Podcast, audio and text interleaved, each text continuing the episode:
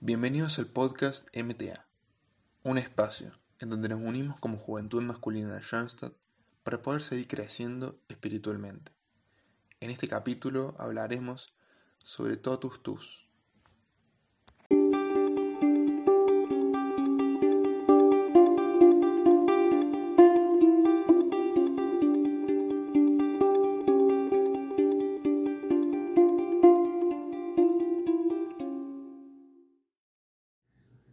Querida juventud, mi nombre es Gabriel Sema y bueno, hoy quiero hablarles de una frase que quizá varios conozcan y bueno, todos los que no la conozcan la vamos a estar descubriendo juntos. Totus tus eo sum. Yo soy todo tuyo. Vamos a empezar buscando el origen de esta frase. Totus tus fue el lema episcopal del Papa San Juan Pablo II. Juan Pablo II fue uno de los personajes más importantes del siglo XX, a nivel global y adentro de las paredes del Vaticano, ¿no? Su pontificado duró alrededor de 28 años, siendo uno de los más largos de la historia. Se consagró como el Papa que más viajes realizó en la historia. También se lo conoce como el hombre más amado del mundo contaban que te hablaba cinco minutos y ya lo querías. Era como uno de esos pibes que no había chance de no quererlo. Los que compartían el día con él cuentan que salía todas las mañanas a correr y saludaba a los guardias, a los que limpiaban, a los que estaban paseando, volvía con una docena de medialunas. Según fuentes muy confiables, era lo más cercano al concepto de tipazo que tenemos. Les cuento todas estas cosas para que se den cuenta que de verdad era un crack, era un verdadero ejemplo de humildad, de caridad, de que a la vida hay que afrontarla con alegría. Y fue él el que nos regaló esta frase.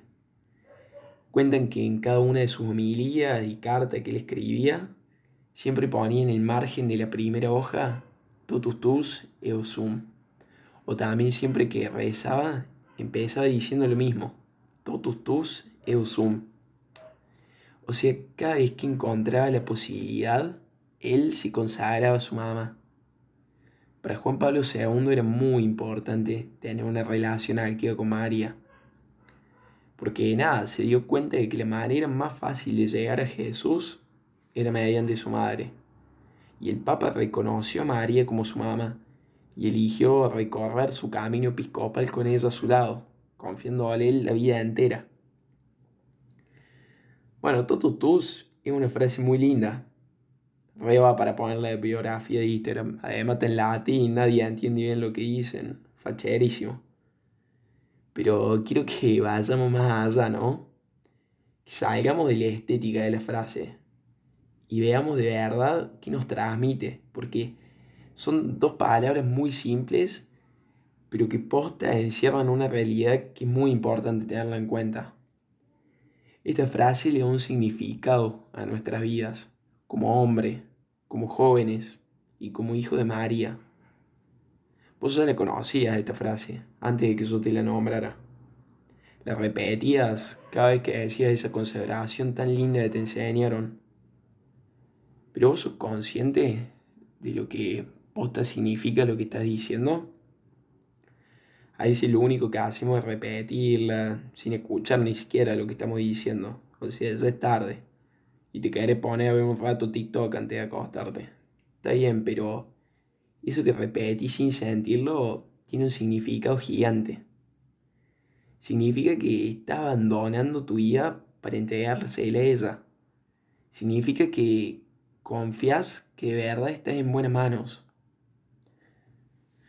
Por ahí los jóvenes, en momentos de confusión, la pasamos entregando nuestra vida a cosas como, no sé, el celular, el escabio, la joda. A veces puede ser también el laburo, ¿eh? Por ahí, algo que nos pasa mucho es que vivimos entregándole nuestra vida a Instagram. Viendo por qué tuve 300 likes en la foto de subí ayer si la semana pasada subí una y tuve 500 y nos desesperamos, ¿eh? Y ahí me pregunto, ¿de verdad es a eso lo que le queremos entregar nuestra vida? Nos dejemos de joder, dejemos de entregarle la vida a esas cosas, esas cosas que si damos un paso atrás nos damos cuenta de que no tienen importancia, nos damos cuenta de que no nos llevan a la plenitud, no nos llevan a Cristo. A tu vida se la tienes que entregar a alguien que te ame. Pero yo te pregunto, ¿quién te va a amar a vos? Si sos un ser totalmente imperfecto, mucho menos. Estás lleno de limitaciones, lleno de rencor, de orgullo. Te seguís tropezando con la misma piedra una y otra vez y te caes, derrapas. Por ahí tenés tanta fiaca que no te juntas con tu grupo de vida, mucho menos vas a misa los domingos. ¿Quién te va a querer a vos, pecador, hombre duro de corazón? Bueno, capaz te sorprenda, pero yo sé de alguien que te ama. Y te ama con locura. Su nombre es María. Y es tu mamá. A ella le tienes que entregar tu vida. A ella le tienes que confiar todo lo que sos. Con tus imperfecciones, con tus limitaciones, porque viene todo junto. En sus manos es donde te tienes que refugiar. Porque cuando estás cargando tu cruz, esa que te pesa tanto, cuando ya todos se hayan ido, cuando nadie te escuche, ella va a ser la única que va a seguir rezando por vos. La que te va a levantar todas las veces que te caigas, la de, que te va a seguir gritando desde la hinchada. Por eso, como Juan Pablo II, le decimos a nuestra mamá y confirmamos una y otra vez que a ella pertenecemos. Cuando nos vamos a dormir y le contamos cómo estuvo nuestro día, qué cosas me pusieron feliz, qué me pasó y qué me puso tan triste, con quién me junté, qué es lo que me estuvo angustiando, eso que, que me sigue afligiendo. ¿A quién le vamos a contar todas esas cosas si no es a ella? ¿A quién le vas a contar todas esas cosas si no es a tu mamá? Ella nos dice, si supieras de verdad cuánto te amo, llorarías de gozo. Y es cierto, vieja, porque es tu mamá. ¿Quién te va a amar más que tu mamá? Y cada vez que vos le decís, María, soy todo tuyo, vos pensás que no es ella la que llora de alegría, viendo cómo lo que le contás todo lo que te pasó y, y le pedís que te cuide y que te utilice como instrumento de su paz. No existe una mayor alegría para una madre.